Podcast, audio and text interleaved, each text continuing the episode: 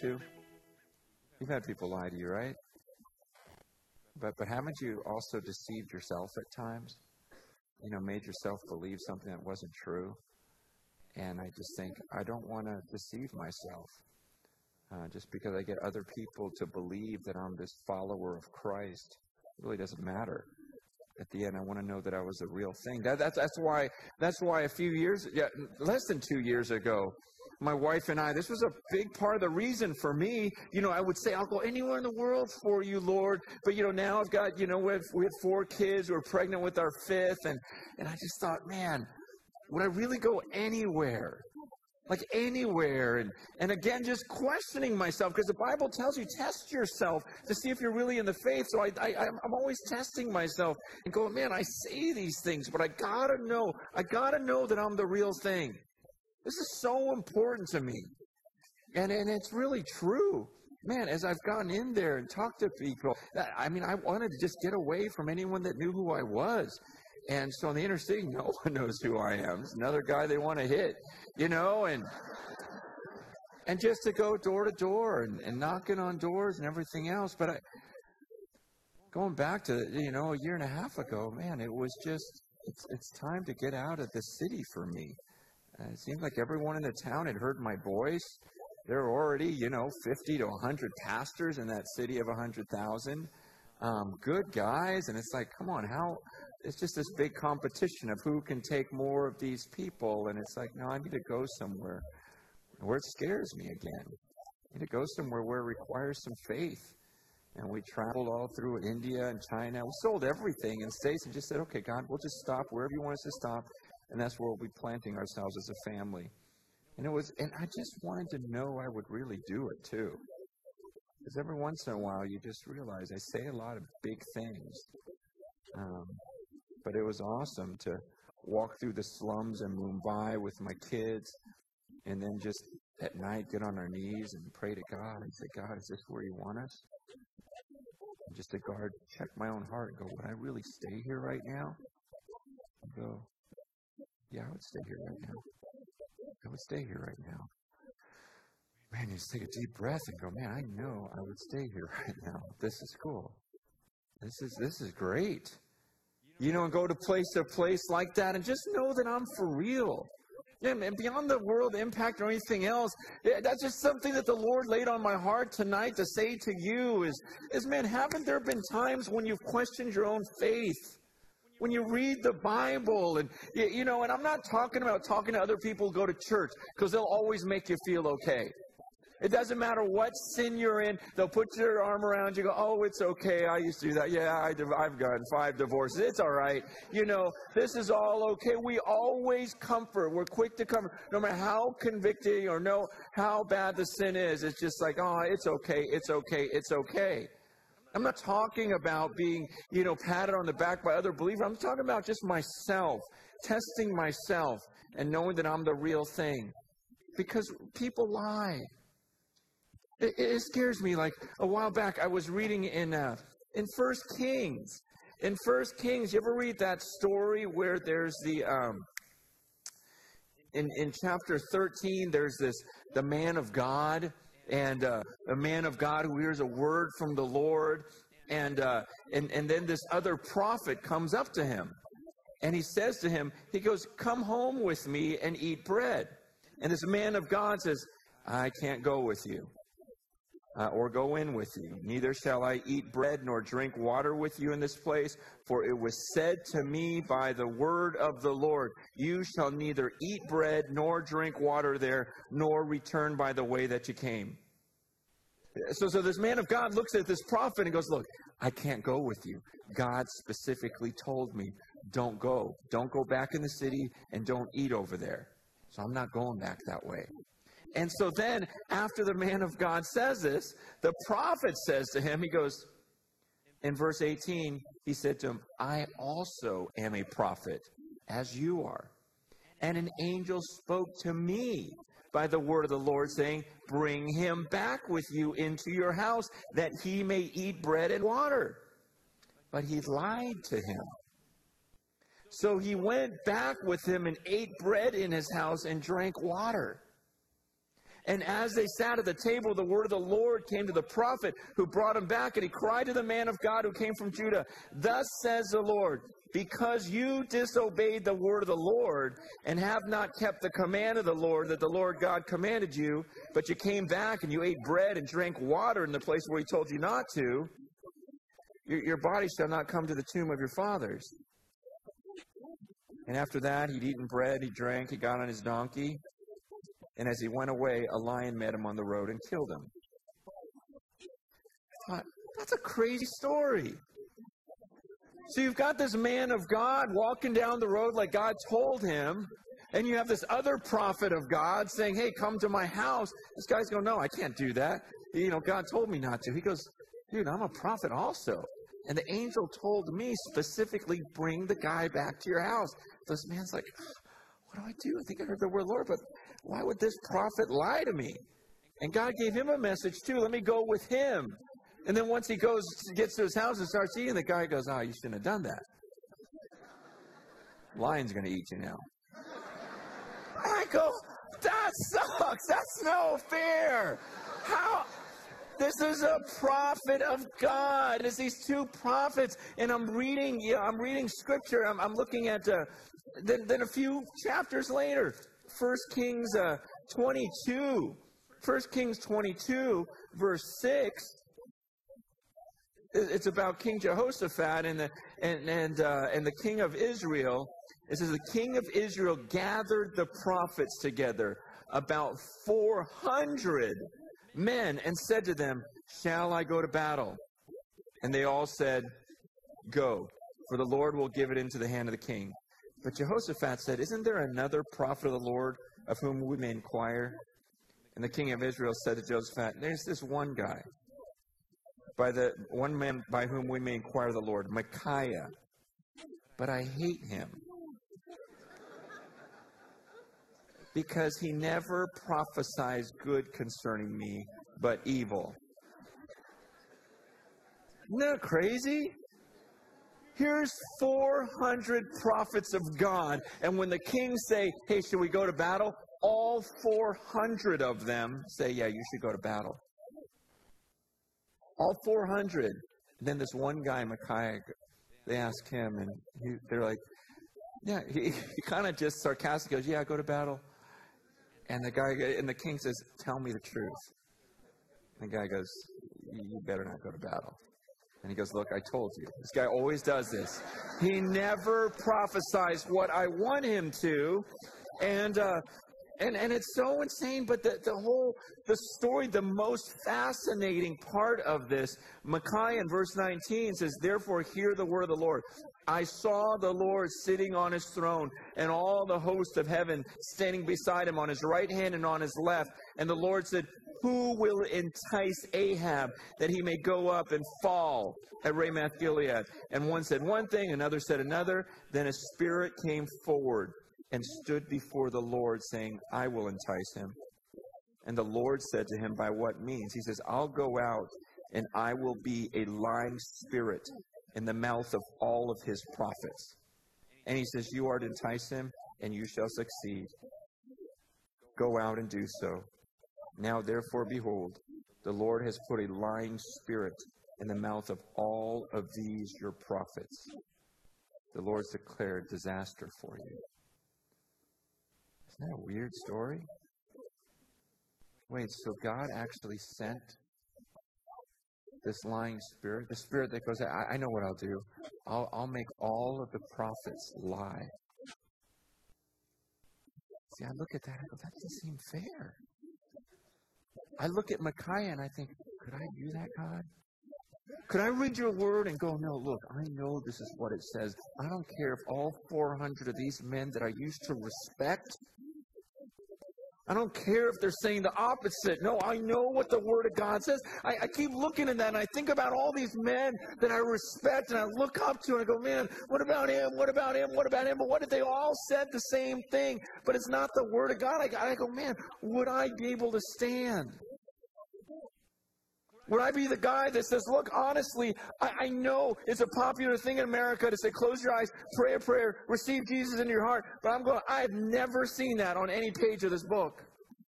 I see deny yourself, pick up your cross, and follow me. I see repent, I see repent, be baptized, and be filled with the Holy Spirit. I don't see pray a prayer. I, I see, you know what? To follow Jesus, if there were people that say, you know what, I'm going to go, just let me bury my dad, and God said, Jesus, go, go let the dead bury their own. You, you put your hand to the plow and, and look back, then you're not fit for the kingdom of God. I, I don't want to be one of those guys. And I don't care how many people pat me on the back. I say, no, it's okay. You know what? I, I go, no, this, it's not what I see in the Word of God. I joyfully surrender my life to Him anything, anywhere. And where, where we ended up was, uh, was in San Francisco. And I wanted to be in a place where God is going to take a miracle. You know, to see some of the things that I want to see happen. It's going to take an act of you. I just started knocking on doors in these low income apartments and saying, Man, how, can I get you anything? Can I pray for you? Started gathering together for dinner and just gathering some believers from from other parts of the city and saying, you know, let's just come have dinner with us. Let's just talk a little bit. Let me share the Word of God with you. And it, has been really good bringing the two worlds together. Every Sunday afternoon now, it's like kind of 50 50. You know, half of the people just coming in that are believers from middle, upper class places, and then half the people that were homeless or, you know, living, living there in these low income apartments. And it, we just all have dinner together. It's like one big family and I just lay out the gospel, and it's and it's so cool, it's so good, and and, and uh, that there's somehow because if, if these people in the inner city just hang out with each other, I mean, a lot of them need jobs and everything else, and and they're like, well, I don't have a job, I don't either, I don't know, we, we can't really help each other, but as we brought in other people, and and the body of Christ is really starting to become one, it's like we're helping each other out, and these people are are being discipled. The, the one of the greatest things is is the people that are coming coming from middle class homes and everything else, coming in there and starting to disciple these people, man, they used to cry about the dumbest things. And now they hear the stories of what these people grew up with.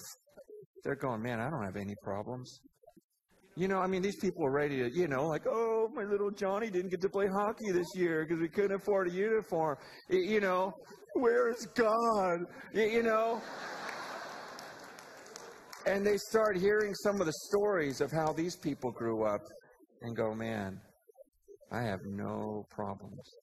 And the joy that's in their lives now, going, man, I'm teaching these people. My, my 16 year old, you know, just this last Sunday, baptized this like 60 year old lady you know, from from the you know the neighborhood who who grew up. She was sharing her testimony as a prostitute, and you know has been a drug addict and everything else. And to see my little 16 year old, you know, dipping her in this little blow up pool, you know, on top of this building in the inner city San Francisco.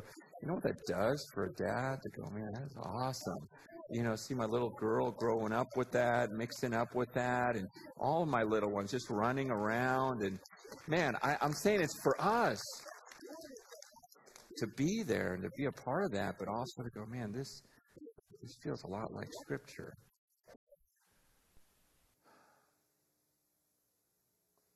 I want to share like the, the stupidest thing I ever did as a pastor. Um, there was a there was a Sunday where um, I, I brought a balloon to church. It was about it was about this big. Um, probably about as big as my fist and I and I taped it like maybe wherever that flag is, and I, I would tape it to that wall. I taped it to a wall about about this distance, and and I brought a BB gun. And I just asked the church, I go, man, how many of you guys believe that I'm going to hit this on the first shot?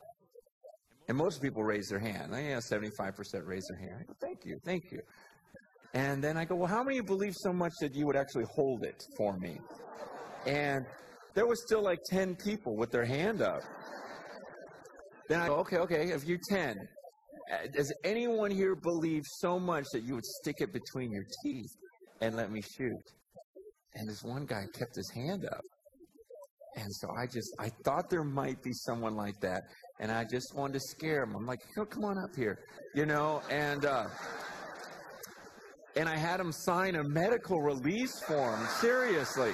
I had it there because I go, you know what? Someone might take me up on it. It was a Saturday night service, and he signs it. And I'm going, wow, he's really doing this. And I go, yeah, just go over there, grab the balloon, stick it between your teeth. And so he goes all the way over there, sticks it between his teeth like this. And I thought, okay, I'm going to terrify him. And I just raised up the gun.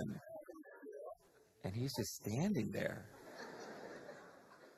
And then the stupidest thought came through my head. Thought, I could hit that.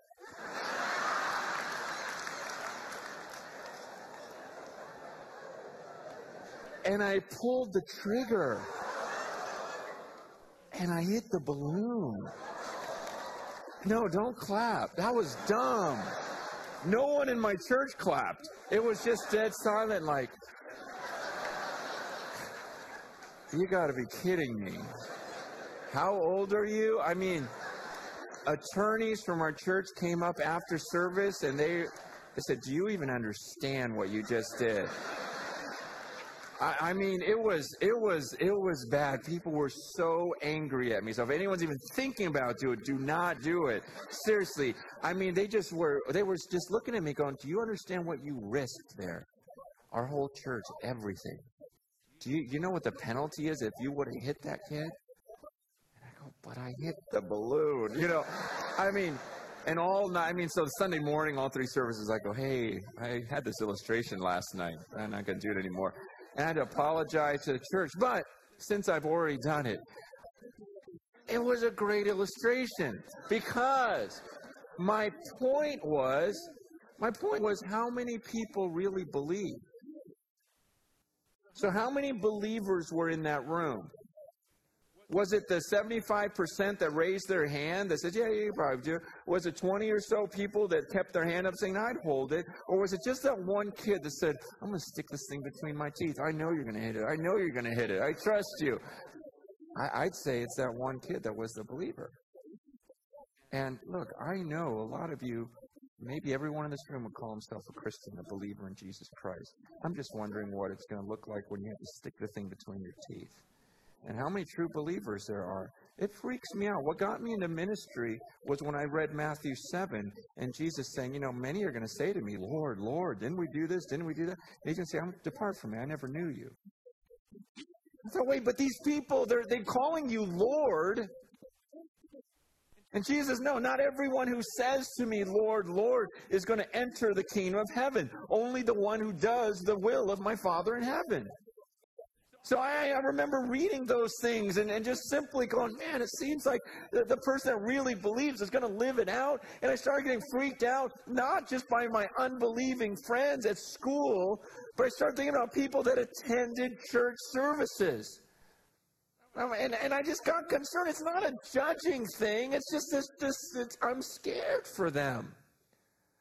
I get scared for some of you. It's not a judging thing. You got to understand that. It's just when I read the scriptures, it just seems like, man, you got to give your life to this thing. It's worth it. You lose your life, you're going to find it. But you try to hold on and save your life, you're going to lose it, the Bible says. And look, again, understand, I don't know what else to do except speak up about some of these things. I, I mean, it's, it's, it's like if you and I are about to jump out of an airplane and you got this Hello Kitty backpack on and you go, it doesn't look that different from your pack. You're a little smaller. What am I going to do? I, am going to go, look, that thing's not going to work. This is called a parachute. That's backpack. I was like, oh, don't judge me. I'm going, I'm not judging you. I just, I'm freaked out. You're going to jump out. And it's not going to open. It's not going to work. And to me, I, I, that's my message to the church is not one that I'm like this judgmental, evil guy. I'm just going, man, I'm looking at that backpack you got on. That little prayer, prayer backpack. And I'm going, I don't, I don't see it in the Bible. I see this is a serious thing. And, and I, I know, I mean,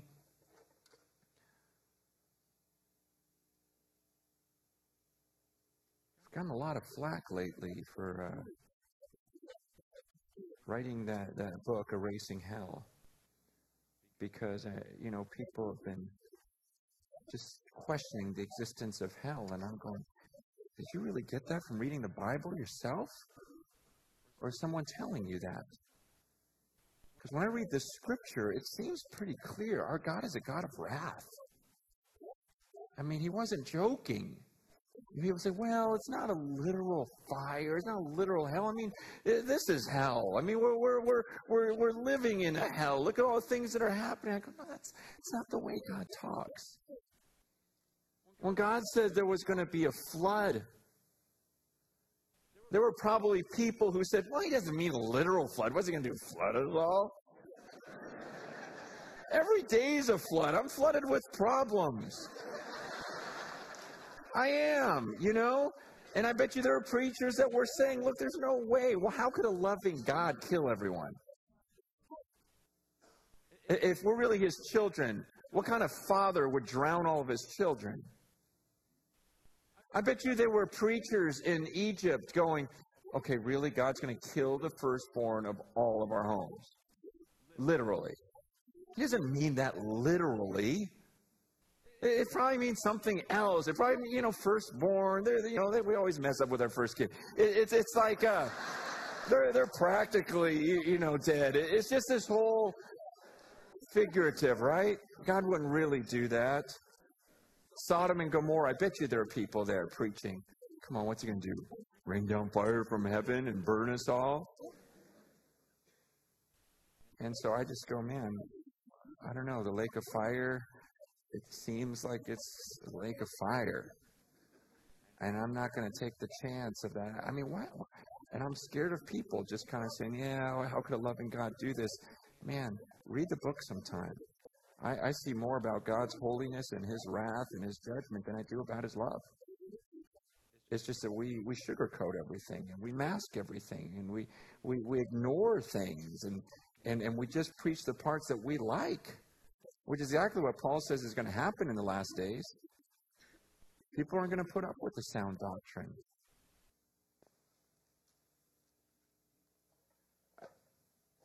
Okay. A few months ago, I was working in my front yard, and some Jehovah's Witnesses come by. And they said, Hey, can we talk to you? I'm like, Sure. Um, can I talk to you? You know, and and uh, no, seriously, not not in a facetious way, just more like these are human beings. I I got I got to talk to them. I look them in the eye, and they start talking. I go, man, okay, okay, okay. I go, can I just tell you, girls, something that's happened in my life? Can I tell you about some things that God's done as an answer to prayer? And uh, this one lady goes, you know, God doesn't listen to everyone's prayers. And I said, actually, you're right. I said, James 1 says if we doubt, we, he's not going to listen to us. James, James 4 talks about if we ask with the wrong motives, he's not going to listen to us. Um, 1 Peter 3 says, if I don't treat my wife as a fellow heir of the grace of life, you know what? My prayers are going to be hindered. Isaiah 58 says, if, if I don't care for the poor, he's not going to listen to my prayers even when I fast and pray. I said, You're absolutely right. I mean, in Amos, he's like, Man, I can't stand the noise of your songs. It's driving me nuts. I'm not going to listen to your prayers. And, you know, 2 Chronicles 7.14 says, you know, if my people who are called by my name would humble themselves and pray and, and turn from their wicked ways, then I'll hear them from heaven. I go, so you're absolutely right. God doesn't listen to everyone, but he listens to me. I go, let me tell you about something. And uh, I go, just let me tell you this one story.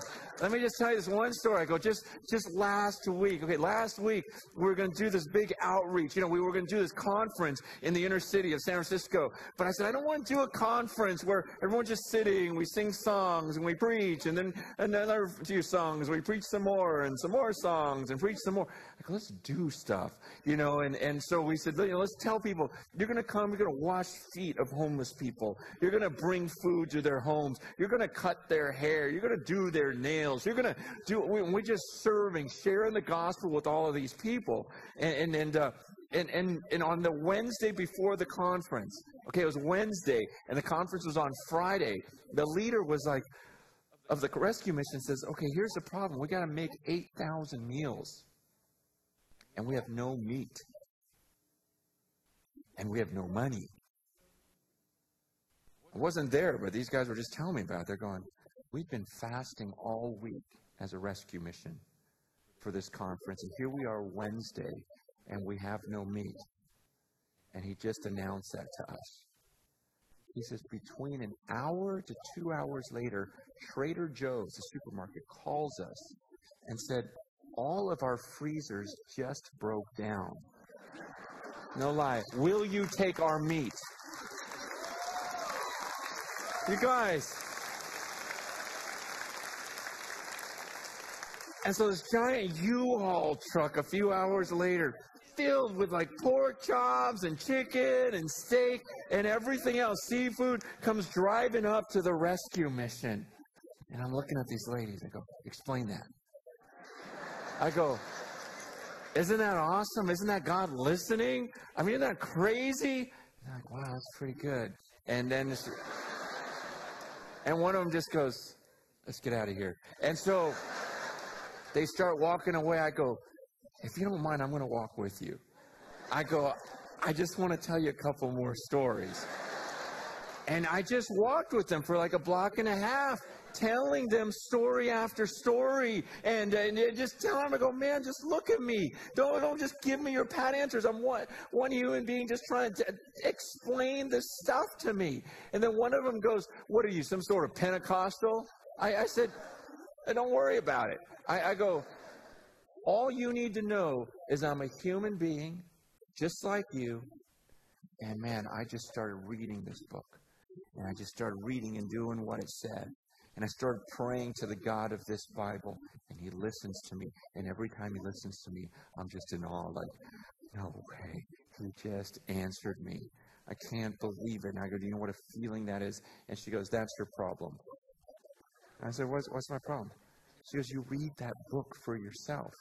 She goes, You can't understand that book unless one of our leaders interprets it for you. It's a true story. And I said, See, that's that's your problem. Is you don't you don't believe in the power of the Holy Spirit to open your eyes to read this book. And you're trusting these people to interpret this book for you. And they're coming up with conclusions you would never have come up with on your own. I said, for example, you believe that Michael the archangel is the same person as Jesus. Would you ever get that from reading the Bible? In fact, you'd get the opposite because he, I said, you know, there in Daniel 10, it talks about how, how Michael is one of the chief princes. So now Jesus is just one of the chief princes? I go, see, he wouldn't come up and I said, don't listen to me. I'm not saying, oh, you know, let me follow you now. Don't follow me. I am saying you get alone with this book. Don't listen to your leader. Don't listen to me. Just read and read this book for yourself. You know? What does it say?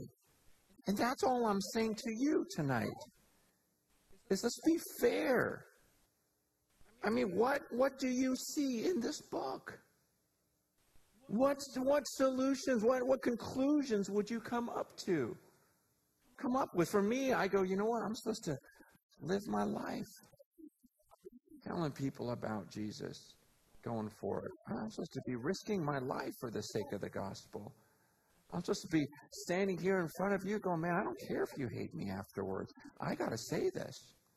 I gotta, I gotta think about the fact that some of you I'll be looking at a hundred years from now, and I don't want you to say you you held back.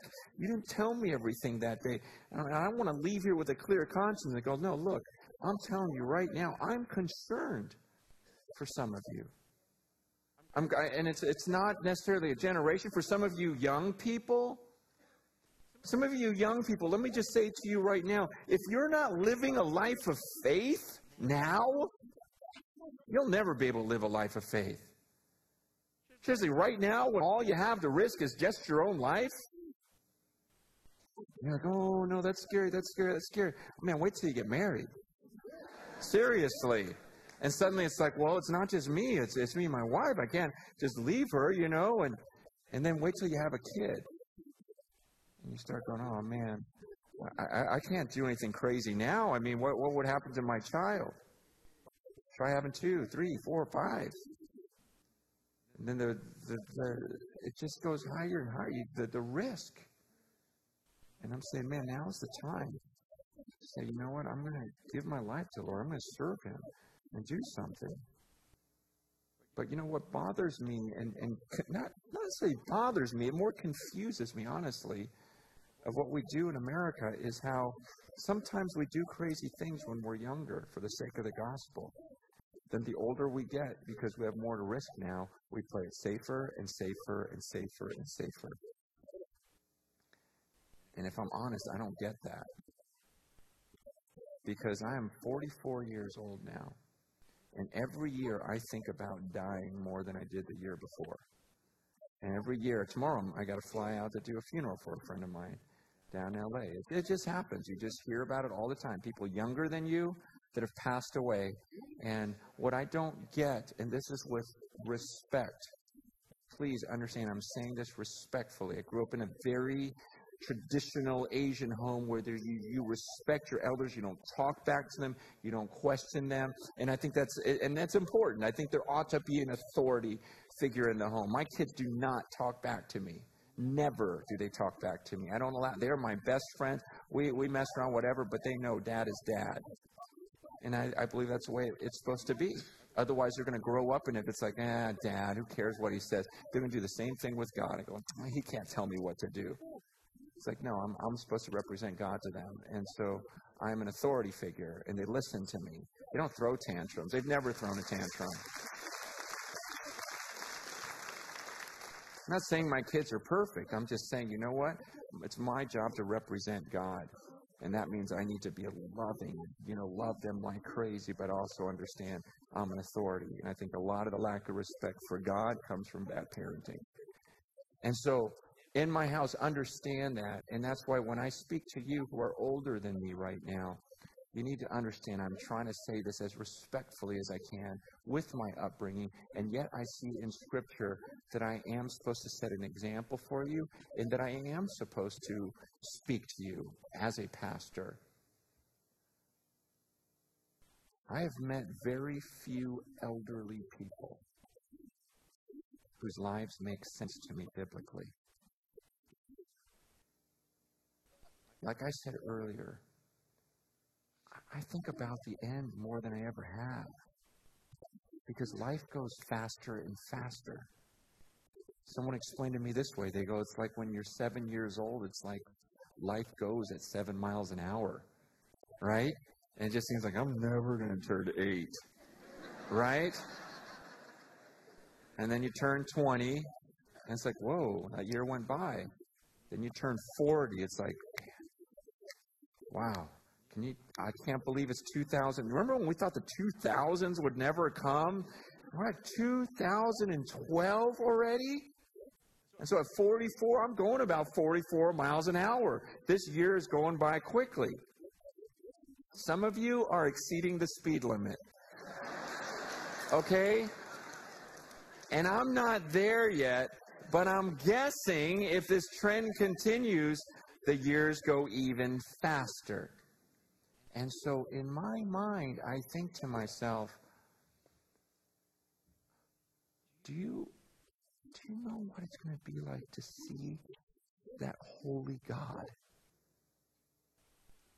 Do, you know what a shock it's going to be for all of us to see a God who dwells in unapproachable light. The fact that the high angels are covering themselves up, and you're going to see him any second. And when I read the scriptures, I go, man, you're going to face him, man. Well, if you haven't taken that step of faith, man, now is the time to just go, man, what am I waiting for? I don't want to be holding on to this stuff. I meet elderly people who are still buying stuff. And I just go, I don't get that. You're accumulating more. You're thinking about saving for yourself. And I'm just going, man, now's the time to risk it all and say, man, I, I got to end this thing right. I, I want to stand before God and not look, I indulged in myself and look, I left a bunch of money behind. It's like, no, what I see in Scripture is, no, you invest things in the kingdom. You seek the kingdom first, and, and you, you lay up for yourself treasures in heaven and you set yourself up. I mean, people have told me, they go, oh, Francis, but if you, you and your wife keep giving stuff away, you get all this money, you just give it away. They go, what if you starve to death? I go, okay, really? We're going to starve to death in America. I'm going to tell all the rescue missions, nope, I don't want your meal, your meal, your meal. I'm going to starve. I go, like, it's not going to happen. Plus, God promises me it won't. As long as I'm not being stupid, I'm seeking the kingdom first. And I said, let's just say God slipped and didn't see me, and me and my wife accidentally gave away too much, and we starved to death. I said, what an awesome way to come in the presence of God to go, whoops, you know?